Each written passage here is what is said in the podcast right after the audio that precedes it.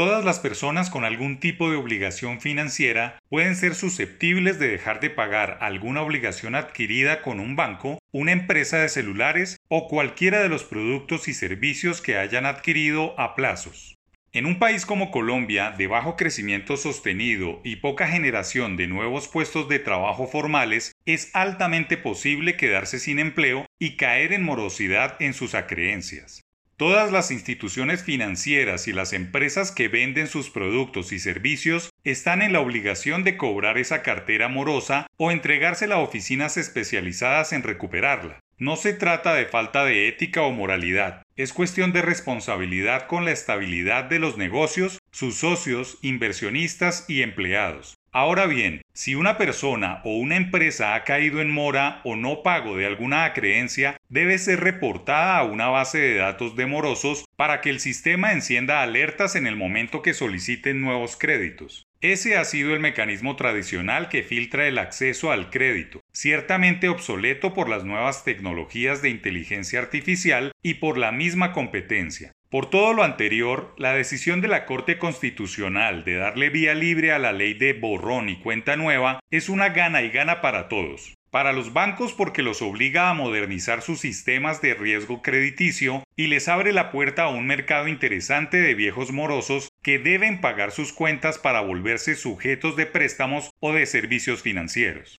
Se estima que más de 10 millones de colombianos están en esa situación y que una buena parte de ellos quiere volver a tener buen nombre bancario. Pero lo más importante es que debe ser discrecional del sistema prestarle o no a alguna persona natural o jurídica, incluso competir por dichos sujetos proscritos de nuevos créditos y entregados a los sistemas delictivos del gota a gota que se han impuesto en algunos sectores económicos y se han tomado regiones enteras del país. La norma dicta que si el titular del crédito se pone al día con las cuotas atrasadas, cumple con las obligaciones prescritas o si logra acuerdos de pago con la entidad financiera, debe esperar a que se cumplan los plazos de la amnistía para que las centrales de riesgos eliminen el reporte, lo que se convierte en un verdadero partidor de una suerte de economía sumergida. Hay bancos líderes de estos segmentos informales, por lo general, que están compitiendo por esos clientes con tasas de microcrédito que son más altas que las ordinarias. El filtro debe ser el monto de la tasa cobrada a estos clientes, por lo cual no es descartable que la Superintendencia Financiera se pronuncie sobre la viabilidad de eliminar la certificación de la tasa de usura de tal manera que el sistema bancario no solo crezca en bancarización, sino en alternativas de costo del dinero para estos préstamos con alto riesgo.